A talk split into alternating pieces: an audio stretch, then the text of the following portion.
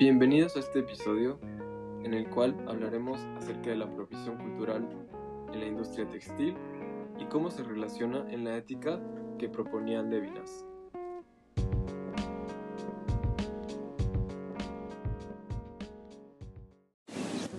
Esto es un trabajo para la materia de humanismo y ética en el cual contextualizaremos los pensamientos a los tiempos actuales. En esta ocasión, Aran Saurifold y yo, Naoki Takeda, revisaremos el tema y daremos nuestras conclusiones. Bien, empecemos. Primero, me gustaría dar una pequeña introducción respecto a el pensamiento de Levinas y mi compañera dará una pequeña explicación, la propiedad intelectual y su robo. Levinas llevaba este tema diciendo que en el momento donde tratamos de comprender o asimilar a la edad es donde se niega la existencia e identidad. Por lo cual, creo que se relaciona muy bien con el tema y puede sentar una base teórica para el discurso. Siguiendo las ideas de Levinas, él decía que la sociedad se ha construido bajo los significados donde el otro es un fin más allá de un medio.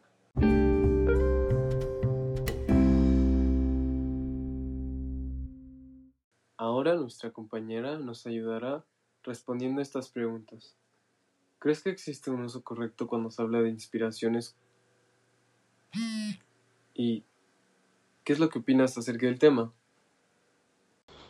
Eh, y a lo que llegamos a las preguntas es, eh, ¿ustedes creen o yo creo que exista un uso correcto en cuanto a la inspiración o la de alguna cultura, de la ropa o de los eh, de, elementos culturales de otra cultura? Pues sí, y obviamente recae en, aparte de informarse sobre ese elemento, sobre respetar al usar ese elemento, darle crédito a esa cultura, hacerlo eh, claramente por modo de inspiración, sin querer lucrar, en un modo eh, de aprendizaje, de conocimiento y de hasta de darle crédito a esa misma cultura. Un ejemplo, si a mí me llega a gustar un kipao que pertenece a China, pues previamente me informo sobre qué opinan los habitantes directamente de China no alguien, le voy a preguntar aquí a alguien en México, no, pues directamente investigaría eh, qué opina la gente en China sobre el uso del kipao en otras culturas. Y pues al investigar, por ejemplo, esto, eh, me di cuenta que a ellos les encanta que otra gente de otras culturas utilice el kipao en un modo respetuoso. Pero también puede, podemos considerar eh, el uso de este, por ejemplo, de cualquier accesorio, ropa, textil, etcétera, es religioso, es importante para la comunidad, em, es eh, relevante para las familias, la comunidad, etc. Entonces, ¿en qué modo yo lo puedo usar? Por ejemplo, si es un accesorio religioso, pues no lo voy a usar como moda, porque claramente sería como algo que uso diariamente, ¿no? Para ir a una fiesta. Pues no, porque pues claramente es un elemento religioso, cultural importante y puede llegar a ser ofensivo, ¿no? Eh, la propiedad intelectual. Eh, hablando sobre textiles y ropa, ya no se trata de intentar capturar la esencia de un concepto que alimente a otros tuyos propios, eh, sino que evidentemente a veces puede llegar a dinámicas que le roban la identidad, la cultura o la etnicidad a otras personas. Igual trata del discurso de poder y los discursos eh, que se encuentran alrededor de las relaciones del tipo nosotros versus los otros. Em, por ejemplo, em, si yo quiero inspirarme en un textil o en una ropa de otra, o sea, de, una, de un grupo indígena eh, o de otra cultura, em, no, no significa que no pueda, significa que el robo de la identidad de ella, por medio de lucrar con la ropa, es, eh, es un robo de propiedad intelectual, aunque no esté con marca de agua o aunque no esté patentado, eh, es un robo de propiedad intelectual a un grupo de personas o a una sociedad entera, ya que al adaptarlo como si fuera mío, y no como una inspiración dándole crédito y obviamente aportaciones monetarias a las personas que colaboran conmigo, si es un robo de propiedad intelectual. Y aquí viene el dilema entre apropiación o apreciación cultural. La apropiación cultural es un término a menudo utilizado como con connotaciones negativas, que se refiere a la, a la adopción eh, abusiva de elementos de la cultura por parte de los miembros de una cultura ajena sin dar créditos, sin aprender sobre ella, faltándole al respeto, em, sin colaboraciones de esa cultura, etc. Y la apreciación cultural alude al uso de elementos culturales ajenos como estructuras de inspiración y de creación de algo nuevo con respeto y con información base eh, al, al, usar estos temas, al usar esta, em, eh, eh, el uso de esta cultura. Y por ejemplo, también se va el tema de la representación, que se desconoce em, desde tiempo atrás. Eh, se ignora que elementos técnicos se incorporan a las creaciones de obras de grandes marcas eh, súper conocidas y famosas que deciden apropiarse de elementos de otras culturas para monetizarlos, como comentaba, y posicionar su firma y su reconocimiento dentro del sector de la moda. O sea, no obstante que, que solo lo roban, eh, buscan evadir como darle crédito y dinero y obviamente aportaciones monetarias a esta cultura, em, aludiendo a la apreciación o a la inspiración.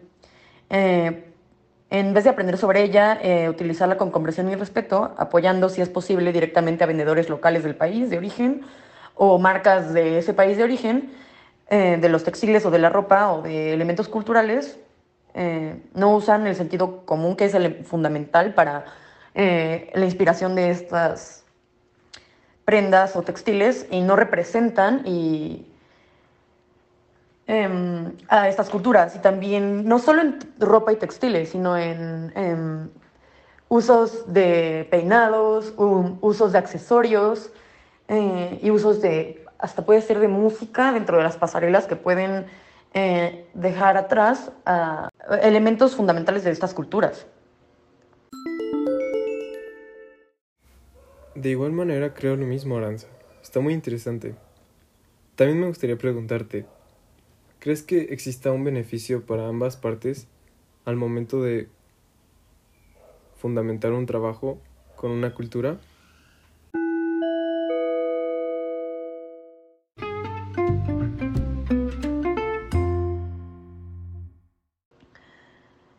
En la apropiación cultural, como digo, por lo, eh, por lo general no retorna dividendos a la comunidad, o en caso de que haya un retorno directo, es mucho menor a lo que gana la marca. O sea, no se divide equitativamente, lo cual sí es un abuso. Un ejemplo es el de Carolina Herrera, eh, que se apropió de un diseño textil de una comunidad tenango de Doria Hidalgo. En estos bordados se encuentran eh, que sí son virales, de hecho, porque el gobierno, el mismo gobierno de la ciudad, le preguntó a los diseñadores, al diseñador Wes Gordon de Carolina Herrera, que es dueño de la comunidad de estos diseños, que si las comunidades en México se iban a beneficiar monetariamente em, de algún modo, porque obviamente necesitan eh, el beneficio monetario, cultural. Em, y pues obviamente estos em, bordados se encuentran en la misma comunidad y tienen un significado personal, familiar y de toda la comunidad. O el caso de Louis Vuitton, que por cada bufanda inspirada en una cultura masái se vendía como a mil dólares, mientras que los miembros del pueblo no recibían utilidad, o sea, nada. Em, hay, hay, muchos ejemplos de este tipo de, de apropiación cultural.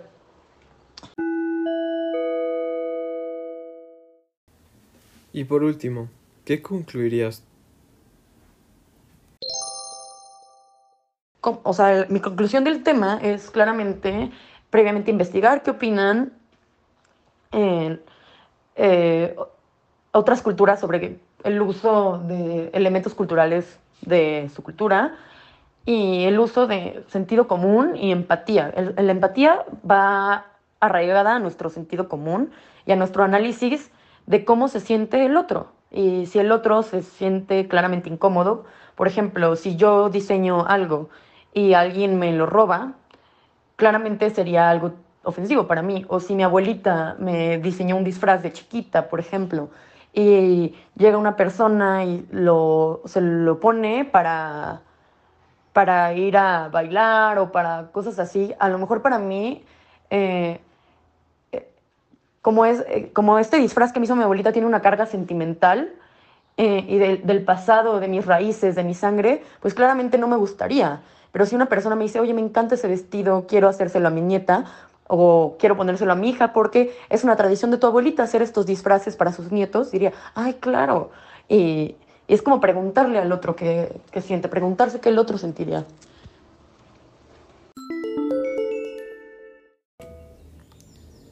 Esto fue todo por nuestra parte.